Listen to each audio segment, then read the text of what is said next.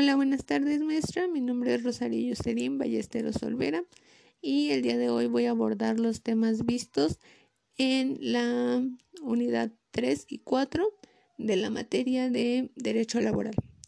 Iniciaré con la unidad número 3 que tiene por nombre Derecho Protector de la Mujer. Este derecho protector de la mujer nos decía que las mujeres disfrutan de los mismos derechos y obligaciones que tienen los hombres. Em, este derecho está regido por principios como el deber social, la libertad, e, igualdad, equidad, em, estabilidad y justicia. También vimos el derecho de protección de la maternidad, el cual nos hablaba de que Las madres trabajadoras tendrán los siguientes derechos. Por ejemplo, uno sería que durante el periodo del embarazo no realice trabajos que exijan esfuerzo considerable y que signifique algún peligro para la salud con relación a la gestación. Otro sería que disfruten de un descanso de seis semanas anteriores y seis posteriores al parto. Otro de los derechos más importantes de esta protección de la maternidad es el periodo de lactancia, que tendrá dos reposos extraordinarios por día de media hora cada uno para alimentar a sus hijos en, lugar, en un lugar higiénico designado por la empresa. Entre otros derechos que están establecidos en el artículo 170 de la Ley Federal del Trabajo. Así como las mujeres tienen un derecho que las protege de la maternidad, los hombres también cuentan con una licencia por paternidad, la cual les otorga un permiso de paternidad de cinco días laborales con goce de sueldo a los hombres trabajadores por el nacimiento de sus hijos y de igual manera en el caso de una adopción de un infante. También vimos el tema del derecho protector de los menores, el cual nos decía que queda prohibida la utilización del trabajo de los menores de 14 años y los mayores de esta edad y menores de 16 que no hayan terminado su, su educación obligatoria. También nos decía que el trabajo de los mayores de 14 años y menores de 16 queda sujeto a vigilancia y protección especiales de la inspección de trabajo. Al igual nos decía que los mayores de 14 y menores de 16 años deberán obtener un certificado médico que acredite su aptitud para el trabajo y someterse a los exámenes médicos y periódicos que ordene la, inspección de trabajo. Estos como requisitos para que pueda trabajar en la empresa u organización. También recuerdo que este nos decía que quedaba prohibida la utilización de los trabajos de los menores en, relación a los menores de 16 años, que trabajaran, por ejemplo, en expendios de bebidas embriagantes que o de consumo inmediato. Otro sería los trabajos susceptibles de afectar a su moralidad o sus buenas costumbres. Eh, otro serían las labores peligrosas o insalubres. Y, por supuesto, los trabajos nocturnos industriales ya que estas serían situaciones inadecuadas para el trabajo de un menor de 16 años. Al igual nos decía que la jornada de trabajo de los menores de 16 años no podrá exceder, de 6 horas diarias y deberán dividirse en un periodo máximo de 3 horas. Después vimos el tema de condiciones de trabajo especiales, la cual nos decía que las condiciones de trabajo en ningún caso podrán ser inferiores a las fijadas en la ley y deben ser proporcionadas a la importancia de, los servicios e iguales para los trabajadores iguales, sin que pueda establecerse diferencia por motivo de raza, nacionalidad, sexo, edad o credo. Al igual nos decía que los trabajadores podrán solicitar a la Junta de Conciliación y Arbitraje la modificación de las condiciones de trabajo cuando el salario sea, no sea remunerado o sea una jornada excesiva o ya sea que concurra una circunstancia económica que la justifique. También vimos algunas de las relaciones laborales especiales, como por ejemplo los trabajadores de confianza, trabajadores de bosque, los trabajadores de autotransporte y los deportistas profesionales, actores o músicos, por mencionar algunos de ellos. También vimos las obligaciones especiales de los patrones, de las cuales mencionaré algunas de ellas, las cuales pueden ser proporcionar aborde, alojamiento cómodo e higiénico, proporcionar alimentación sana a los trabajadores de embarque, proporcionar alojamiento y alimento cuando el embarque se lleve a puerto extranjero otro sería pagar los costos de la situación de fondos a la familia o familiares de los trabajadores. Otro sería conceder a los trabajadores el tiempo necesario para ejercer el voto, entre otros que están establecidos en el artículo 204 de la Ley Federal del Trabajo. También hablamos que los mayores de 16 años pueden prestar libremente mayores de 16 años y menores de, 18 años pueden prestar libremente su servicio por las, con las limitaciones específicas de la ley, como puede ser la autorización de sus padres, ya que sin ella no pueden trabajar en ninguna empresa. O bien, si no se encuentran ellos, eh, quedarán sujetos al inspector de trabajo. En base a estos queda prohibida la utilización de los menores de 18 años para la prestación de servicios fuera de la República.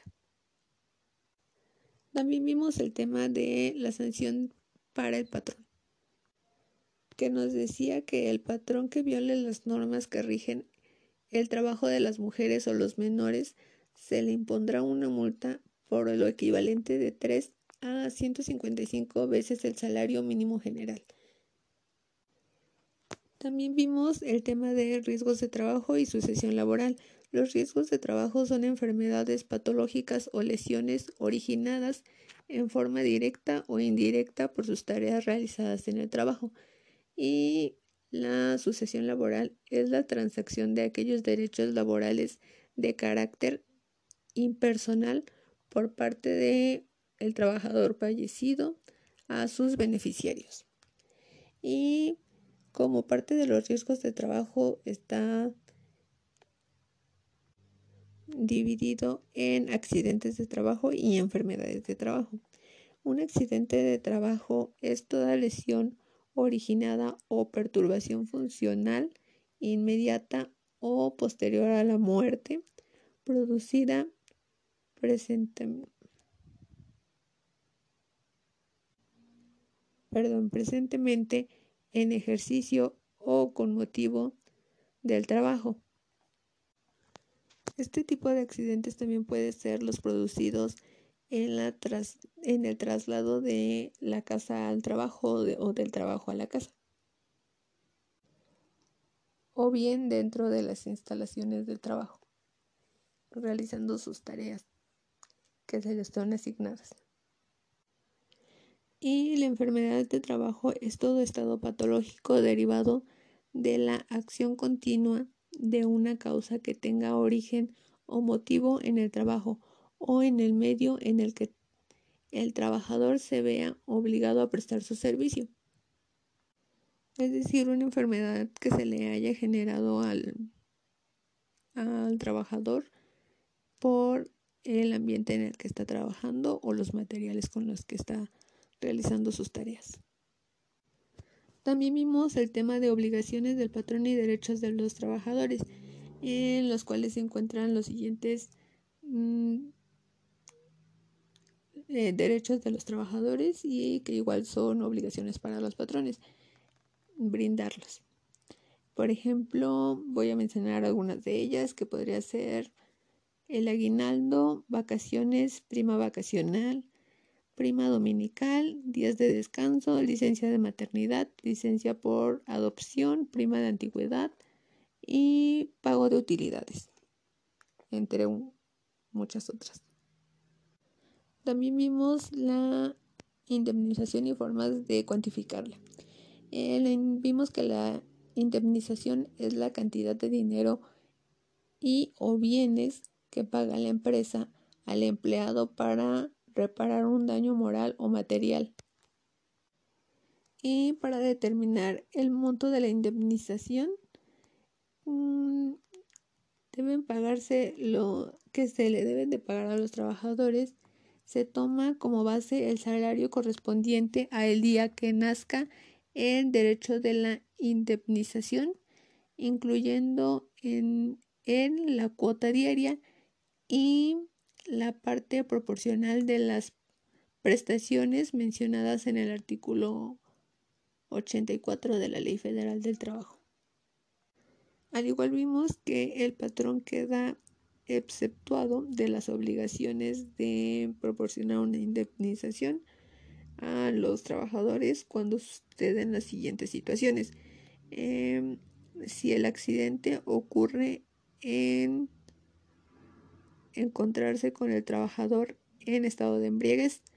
Em, si el accidente ocurre encontrándose el trabajador bajo la acción de algún narcótico o droga, salvo que exista una prescripción, prescripción médica. Otra sería si el trabajador se ocasiona intencionalmente las lesiones por sí solo o de poniéndose de acuerdo con alguna otra persona. Otra sería si la incapacidad de, de este es resultado de una riña sucedida en la empresa. También vimos el significado del seguro social, que el seguro social se encuentra encaminado a la protección y mejoramiento de los niveles de bienestar de las personas trabajadoras y sus familias, ya que todas las personas tienen derecho a la protección de la salud. En base a esto, la ley definió un sistema de salud para el bienestar con el fin de garantizar la extensión progresiva, cuantitativa y cualitativa de los servicios de salud para la atención integral y gratuita de las personas que no cuenten con una seguridad social. También vimos el tema de sucesión laboral. Eh, es la transacción de aquellos derechos laborales de carácter interpersonal por parte de un trabajador fallecido a sus beneficiarios. Los beneficiarios de trabajador fallecido tendrán derecho a percibir las prestaciones e indemnizaciones. Eh, los factores para determinar un beneficiario podrían ser, bueno, yo mencionaré algunos, este, algunas personas que podrían ser beneficiarias de manera resumida. Podría ser el viudo o la viuda, los hijos mayores de eh, menores de 18 años o mayores de esta edad si tienen alguna incapacidad del 50% o más, ah, así como hijos de hasta 25 años que se encuentren estudiando en algún plantel del sistema educativo, los ascendientes, eh, cónyuge o la persona con la que vivió el trabajador fallecido o con la que tuvo hijos sin necesidad de realizar una investigación económica. Mm, o bien personas que dependían económicamente del trabajador. A falta de estas personas mencionadas, mm, se los beneficios se irán al Instituto Mexicano de Seguro Social. También abordamos el tema de reglamento de seguridad e higiene en el trabajo, eh, el cual es el reglamento es un conjunto de reglas o normas emitidas por las autoridades pertinentes y que regulan el sector en concreto.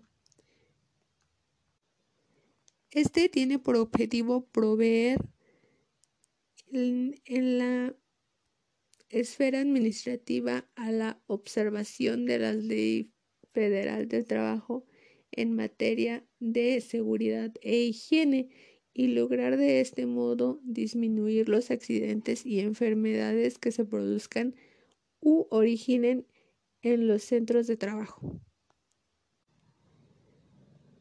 La aplicación de este reglamento corresponde a la Secretaría de Trabajo y Previsión Social. Las actividades federales coordinadas sus acciones en materia de seguridad e higiene con las autoridades del Estado y del denartamento de distintas federales mm, y para los efectos de este ordenamiento las secretarías mencionadas anteriormente integrarán una comisión permanente con tres representantes de cada una de ellas a fin de proporcionar en los casos que lo juzguen necesario de forma específica. Asimismo, se establecerán la coordinación necesaria con la Secretaría de Patrimonio y Fomento Industrial para la expedición, actualización e integración de las normas especiales mexicanas relacionadas con la seguridad e higiene del trabajo. También abordamos el tema de derecho colectivo de trabajo. El derecho colectivo de trabajo es la parte del derecho de trabajo que se encarga del estudio de la organización sindical, la negociación colectiva, la convención colectiva, eh, los conflictos colectivos y el ejercicio del derecho de huelga. Algunas de las características de este derecho colectivo de trabajo es que constituye un medio para lograr un equilibrio entre los trabajadores y patrones, eliminando la inferioridad de estos dos últimos. Otro es que procura la solución pacífica entre los trabajadores y empleadores de los conflictos de interés colectivo.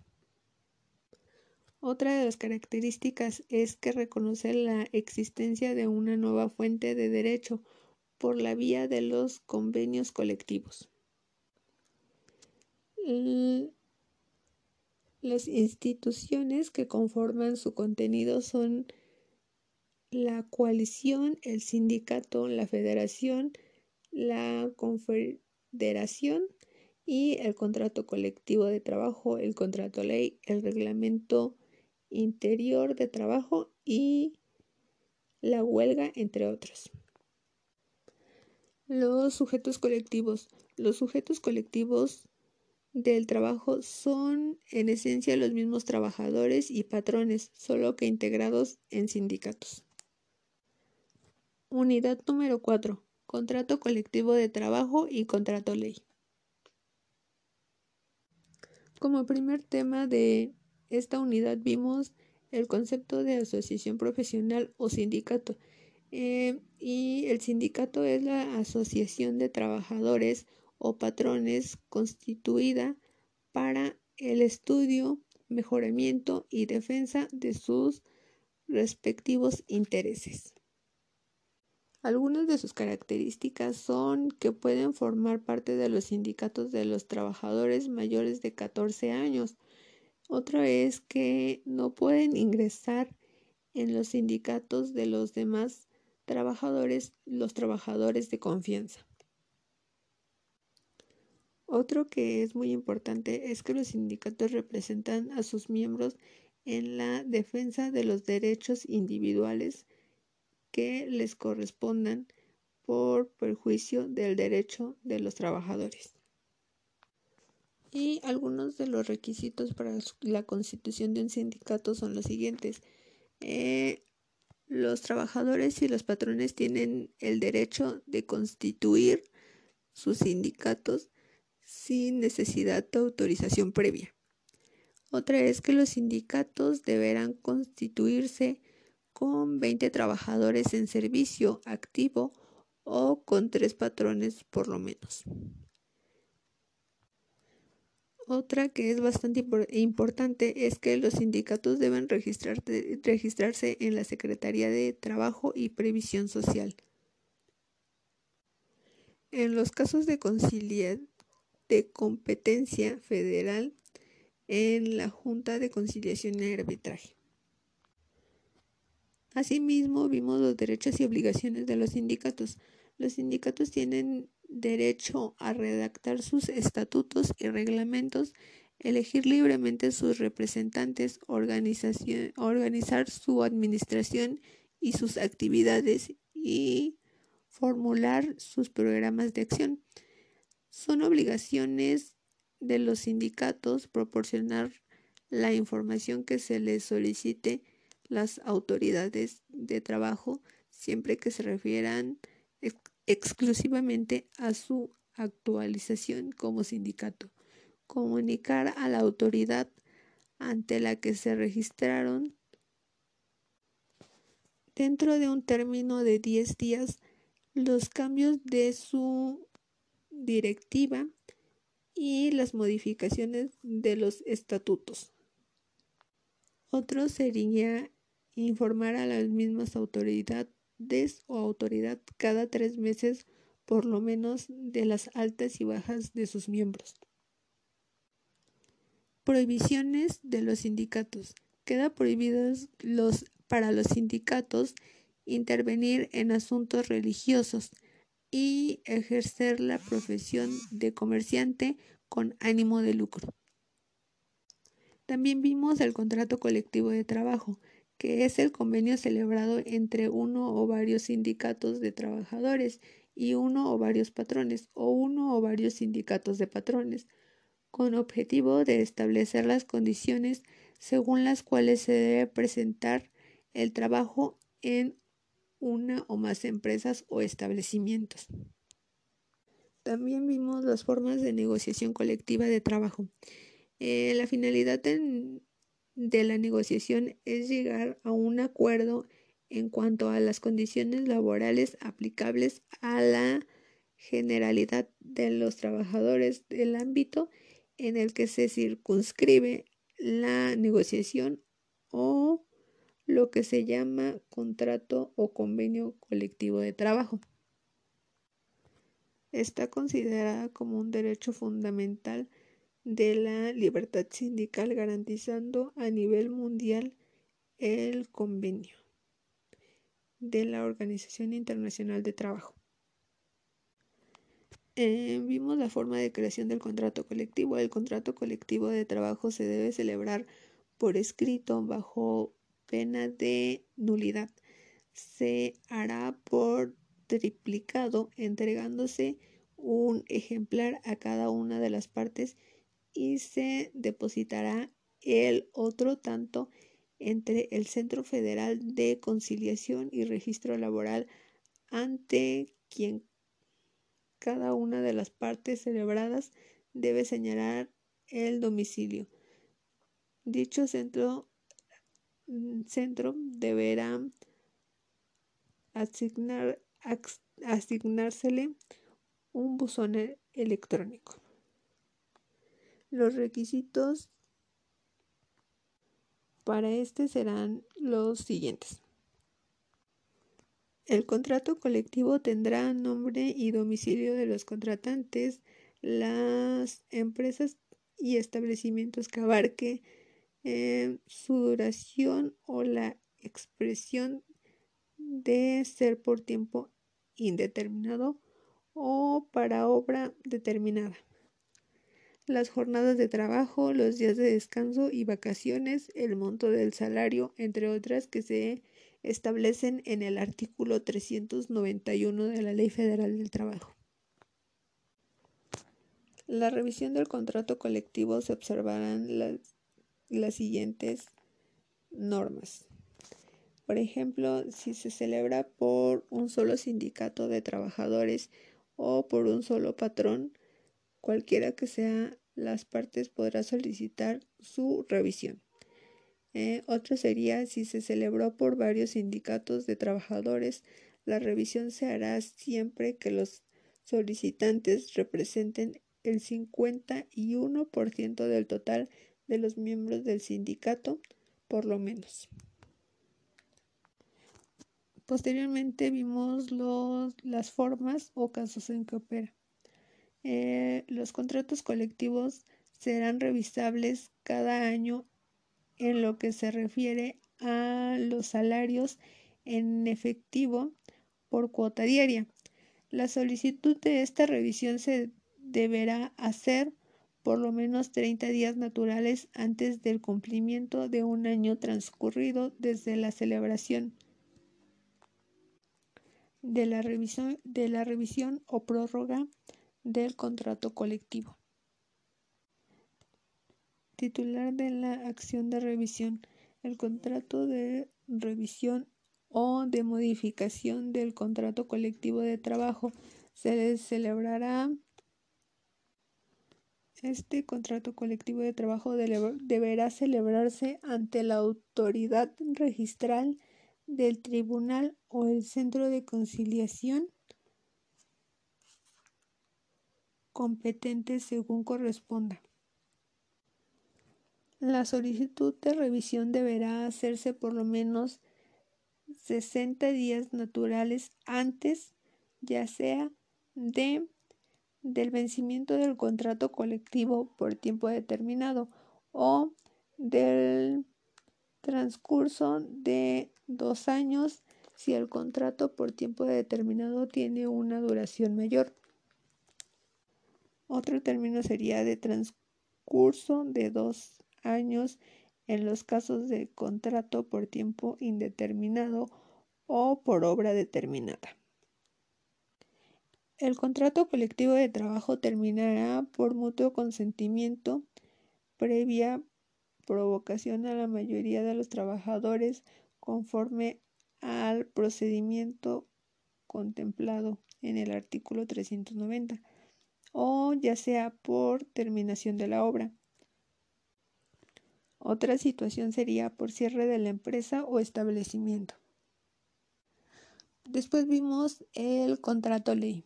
El contrato ley es el convenio celebrado entre uno o varios sindicatos de trabajadores y varios patrones o uno o varios sindicatos de patrones con el objetivo de establecer las condiciones según las cuales se debe presentar el trabajo en una rama determinada de la industria y declarado obligatorio en una o varias entidades federativas, en una o varias zonas económicas que abarque una o más de dichas entidades en este tipo de territorio nacional. Este contrato o ley se caracteriza porque puede celebrarse para industrias de jurisdicción federal o local. Efectos. El contrato o ley producirá efectos a partir de la fecha de su publicación en el diario oficial de la Federación. Su aplicación será obligatoria para toda la rama industrial que abarque. Otro aspecto bastante importante en los efectos es que cuando exista celebrado un contrato ley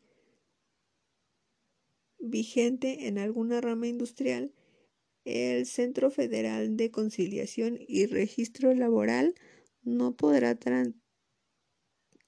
no podrá dar trámite al depósito de ningún contrato colectivo de trabajo. En esta misma rama industrial. Forma de creación. La solicitud se presentará en el Centro Federal de Conciliación y Registro Laboral. El Centro Federal de Conciliación y Registro Laboral, después de verificar el requisito de mayoría, si a su juicio es oportuna y benéfica para la industria la celebración del contrato ley, convocará una convención a los sindicatos de trabajadores y a los patrones que puedan resultar, afectados. El contrato colectivo, perdón, el contrato ley contendrá el nombre del domicilio de los sindicatos de trabajadores y de los patrones que concurrieron, a la convención. Em, la entidad o entidades federativas, zonas o zona que abarque la expresión de regir en todo el territorio nacional y las condiciones de trabajo señaladas en el artículo 391, así como otras que se encuentran en el artículo 412 de la Ley Federal del Trabajo. Mm, la duración. El contrato ley serán revisables cada año en lo que se refiere a los salarios en efectivo por cuota diaria. Los, mm, la solicitud de esta revisión se dará a hacer por lo menos 60 días naturales antes del cumplimiento de un año transcurrido desde la fecha en que surta efecto la celebración, mm, revisión o prórroga del contrato ley. Este contrato ley eh, terminará únicamente por mutuo consentimiento de, los, de las partes representantes de la mayoría, mm, con una previa consulta mediante el voto personal, libre, secreto de los trabajadores. Posteriormente vimos el tema de seguridad sindical. Ah, las cláusulas de seguridad sindical son aquellas en cuya virtud se condiciona el empleo o el disfrute de determinada ventaja a la afiliación o a la elección de una determinada opción sindical. La seguridad sindical se divide en las cláusulas de inclusión y las cláusulas de exclusión. Hablaremos de las cláusulas de preferencia sindical. Cuando la ocupación de una plaza de trabajo de preferencia. Los patrones estarán obligados a preferir en igualdad de circunstancias a los trabajadores mexicanos respecto de los que no lo sean a quienes hayan servido satisfactoriamente por mayor tiempo de quienes no lo han hecho. A los que no tienen ninguna otra fuente de ingreso económico y que tengan a su cargo a una familia. Entre otras muchas características similares. Si existe un contrato colectivo y este contiene cláusulas de admisión, la preferencia para ocupar las vacantes o puestos de una nueva creación se regirá por lo que disponga el contrato colectivo y el estatuto sindical. Cláusulas de exclusión por separación. El contrato colectivo podrá establecer que el patrón admitirá exclusivamente como trabajadores a quienes sean parte de o miembros del sindicato contratante. Este y cualquier otra de las cláusulas que establezca privilegios en su favor no podrán aplicarse en prejuicio de los trabajadores que no formen parte del sindicato. Causas por las que opera. El contrato colectivo no podrá contener cláusulas de exclusión por separación, entendiéndose como tal la que establece que aquellos trabajadores que dejen de pertenecer al sindicato por renuncia o exclusión del mismo puedan ser separados de su empleo sin responsabilidad para el patrón. Efectos, condiciones para su aplicación y requisitos de forma y fondo. La estipulación del contrato colectivo se extiende a todas las personas que trabajan en la empresa o establecimiento, aunque no sean miembros del sindicato que lo hayan celebrado con la limitación consiguiente en el artículo 184 de la Ley Federal del Trabajo. Posteriormente vimos el tema de sustitución de, de un trabajador sustituto o el trabajador sustituto. La relación de trabajo puede ser por obra o tiempo determinado, por temporada o por tiempo indeterminado y en su caso podrá estar sujeto a prueba o a capacitación inicial. A falta de estipulaciones expresas, la relación será por tiempo indeterminado. El señalamiento de un tiempo indeterminado puede únicamente estipularse en los siguientes casos. Por ejemplo, cuando lo exija la naturaleza del trabajo que se va a prestar. Otra podría ser cuando tenga por objeto sustituir temporalmente a otro trabajador y en los demás casos previsibles o previstos por esta ley. La consecuencia de su aplicación, el contrato por tiempo determinado debe señalarse expresamente la naturaleza del trabajo que se va a prestar, de tal forma que este tipo de contrato solo puede concluir al vencimiento del término cuando se ha agotado la causa que le dio origen, es decir, al término, se podría decir, de la obra para la que fue contratado. Posteriormente vimos el tema de modificación de la relación colectiva de trabajo, la cual es la serie de pasos por las cuales el sindicato de patrones o trabajadores puede acudir a la Junta de Conciliación y Arbitraje para cambiar ciertos aspectos dentro del contrato colectivo de trabajo o contrato ley.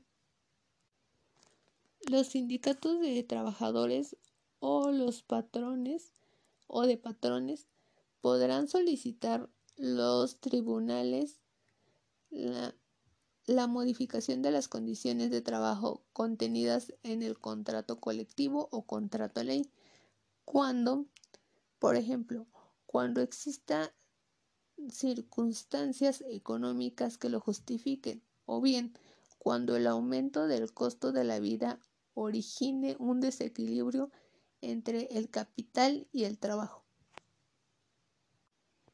Posteriormente vimos la suspensión de la relación colectiva de trabajo. Eh, la suspensión de la relación colectiva de trabajo es la cesación de los efectos legales de un contrato individual o colectivo de trabajo por causas ajenas a la voluntad del, del trabajador o del patrón, sean personales o naturales, durante cuya subsistencia no desaparece la relación jurídica existente entre las partes. La suspensión puede afectar a toda una empresa o establecimiento o partes de ellos. Se tomará en cuenta el escalafón de los trabajadores a efecto de que sean suspendidos los de menor antigüedad. Las causas de la suspensión temporal de la relación de trabajo en una empresa o establecimiento puede ser por caso fortuito no imputable al patrón o incapacidad física, mental o muerte. Otra podría ser la falta de materia prima no imputable al patrón. Otra, el exceso de producción con relación a sus condiciones económicas. Otra podría ser la incosteabilidad de naturaleza temporal, notoria y manifiesta a la explotación. Otra podría ser la falta de administración por parte del Estado de las cantidades que se haya obligado a entregar a la empresa. Aquí es donde entran las obligaciones del patrón. El patrón deberá anunciar con toda oportunidad la fecha de reanudación de los trabajos. Dará aviso al sindicato y llamará por los medios que sean adecuados al juicio del tribunal a los trabajadores que prestaban su servicio en la empresa cuando la suspensión fue decretada y estará obligado a reponerles su puesto anterior que tenían antes de la suspensión de las labores, siempre y cuando se presente dentro del plazo fijado por el patrón. La terminación de la relación colectiva de trabajo. La terminación de la relación colectiva de trabajo como consecuencia del cierre de las empresas o establecimientos o de la reducción definitiva de sus trabajos. Las causas por las que procede el término podrían ser algunas de estas. La fuerza mayor o el, o el caso fortuito no imputable al patrón, incapacidad física, mental o su muerte. La inconstabilidad notoria y manifiesta de la explotación otra podría ser el agotamiento de la materia objeto de una industria extractiva. Esas podrían ser algunas de las causas de la cesación o terminación de dicha relación de trabajo. En base a este tema podemos aplicar la indemnización y derechos que genera esta indemnización. Los trabajadores tendrán derecho a una indemnización de tres meses de salario y a recibir la prima de antigüedad, a que se refiere el artículo 162 de la Ley Federal del Trabajo. Por otro lado, el tema de implantación de maquinaria nueva y nuevos procedimientos de trabajo. Este nos dice que cuando se trata de la implantación de maquinaria o de procedimientos de trabajo nuevos que traigan como consecuencia la reducción de personal a falta de convenio, el patrón deberá obtener la autorización del tribunal para para dar confirmidad con lo dispuesto al procedimiento especial colectivo establecido en el artículo 897 de la Ley Federal del Trabajo y consecuente a esta ley. Por otro lado, los trabajadores rejustados tendrán derecho a una indemnización de cuatro meses de salario más 20 días por cada año de servicio prestado o la cantidad estipulada en el contrato de trabajo. Por otro lado, eh, abordamos el tema de conflicto de trabajo, que se entiende como la fricción que puede producirse en la relación de trabajo. Estos conflictos de trabajo se pueden clasificar en dos partes, los conflictos individuales y los conflictos colectivos. Veamos en qué consiste cada uno de ellos. Son individuales los conflictos que se efectúan el interés particular de uno o varios trabajadores. Eh, en el, son colectivos los conflictos que afectan el interés sindical gremial de los trabajadores. Por otro lado, veamos qué es el conflicto entre obrero patrones, que nos dice que son los conflictos entre trabajadores y patrones. Son los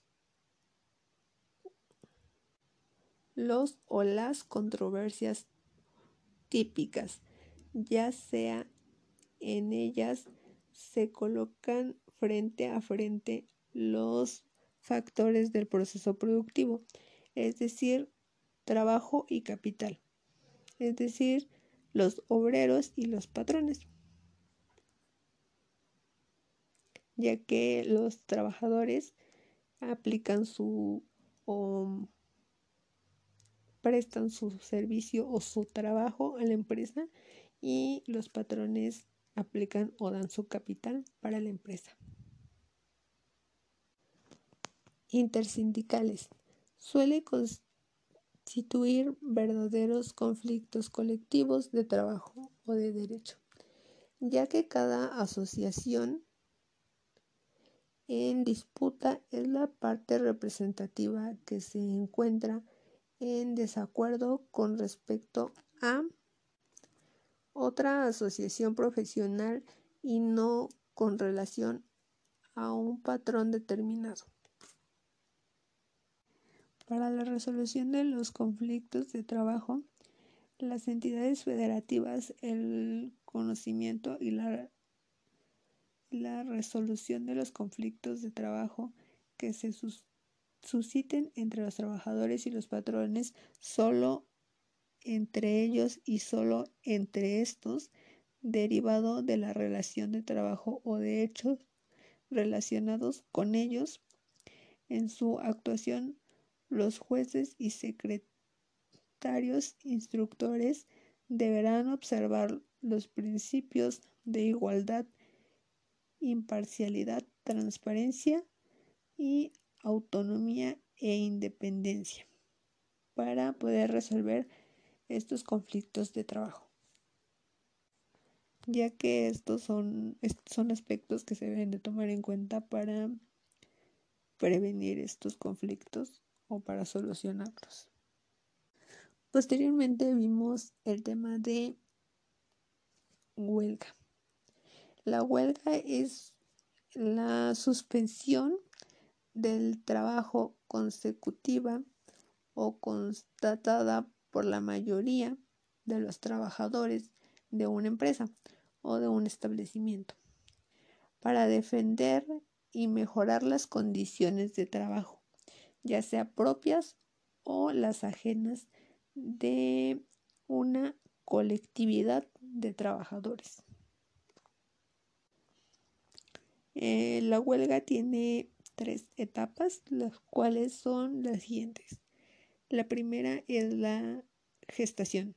Se entiende por gestación cuando los trabajadores se reúnen para cuestionar o señalar la conducta del patrón, analizar el desequilibrio económico existente dentro de la empresa, elaborar el pliego petitorio, decidir en asamblea la técnica de la acción, la perspectiva legal y el consenso de valor de huelga. Posteriormente, la etapa número dos es la prehuelga. Es la etapa de la huelga que comprende desde la presentación del pliego petitorio ante la Junta de Conciliación y Arbitraje hasta el establecimiento de la huelga con el paro formal de labores. Y por último, la última etapa que es la número 3, que es huelga estallada, que es la suspensión de las labores empresariales que debe ser planificada y debe comenzar exactamente a la fecha y hora señaladas en el que se estableció en el pliego petitorio. Si no se coloca las banderas en el momento preciso, la huelga no se limita a la mira suspensión de las labores a la mera suspensión de las labores a criterios de la Junta como realizar actos violentos, amenazas, comisión de delitos, etc. Podrá declararse inexistente. Los requisitos de esta huelga pueden ser los, bueno, o son los siguientes. La huelga puede abarcar a una empresa o a una o varias de sus establecimientos. Otra es que la huelga debe limitarse al mero acto de la suspensión de trabajo. Otra que es muy importante es que la huelga legalmente existente es la que satisface los requisitos y persigue los objetivos señalados en el artículo 450. Ahora bien, veamos cuáles son esos objetivos de el artículo 450 de la Ley Federal del Trabajo. Mencionaré algunos de ellos. Uno de ellos es el conseguir el equilibrio entre los diversos factores de la producción, armonizando los derechos del trabajo con los del capital. Otro de sus objetivos es obtener el obtener del patrón o patrones la celebración del contrato colectivo de trabajo y exigir su revisión al término del periodo de su vigencia. Otro es obtener mm, de los patrones la celebración del contrato ley y exigir su revisión al término del periodo de su vigencia. Otro es exigir el cumplimiento del contrato colectivo de trabajo o el contrato ley en las empresas o establecimientos en que se hubiesen sido violados estos acuerdos o contratos. Algunos de los requisitos que debe contener el pliego de peticiones son los siguientes. Se dirigirá por escrito al patrón y en él se formarán las peticiones, anunciarán el propósito de ir a la huelga. Si no son satisfechas, expresarán concretamente el objeto de la misma y señalarán el día y la hora en que se suspenderán las labores o término de prehuelga.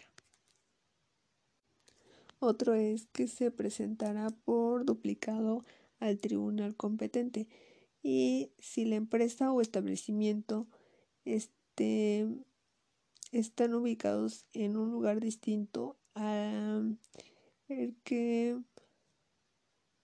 reside el tribunal, eh, podrá presentarse al órgano jurisdiccional más próximo a la autoridad política de mayor jerarquía del lugar de ubicación de la empresa o establecimiento. Otro es el aviso para la suspensión de, la, de las labores deberá darse por, por lo menos con seis días de anticipación a la fecha señalada para suspender el trabajo y con diez días de anticipación cuando se trate de un servicio o de servicios públicos, observándose la disposición legal de esta ley. Y por último, la, La huelga se convierte en ilícita cuando la mayoría de los huelguistas ejecutan actos violentos en contra de las personas o las propiedades. Y dos de las terminaciones podrían ser de la huelga podrían ser por acuerdo entre los trabajadores huelguistas y los patrones o por sentencia del tribunal si los trabajadores o patrones someten al conflicto o su decisión en términos de la previsión de lo previsto en el artículo 937 de esta ley. Gracias por su atención y que tenga buen día. Esto fue todo por el tema de huelga y asimismo por los temas vistos en el en el semestre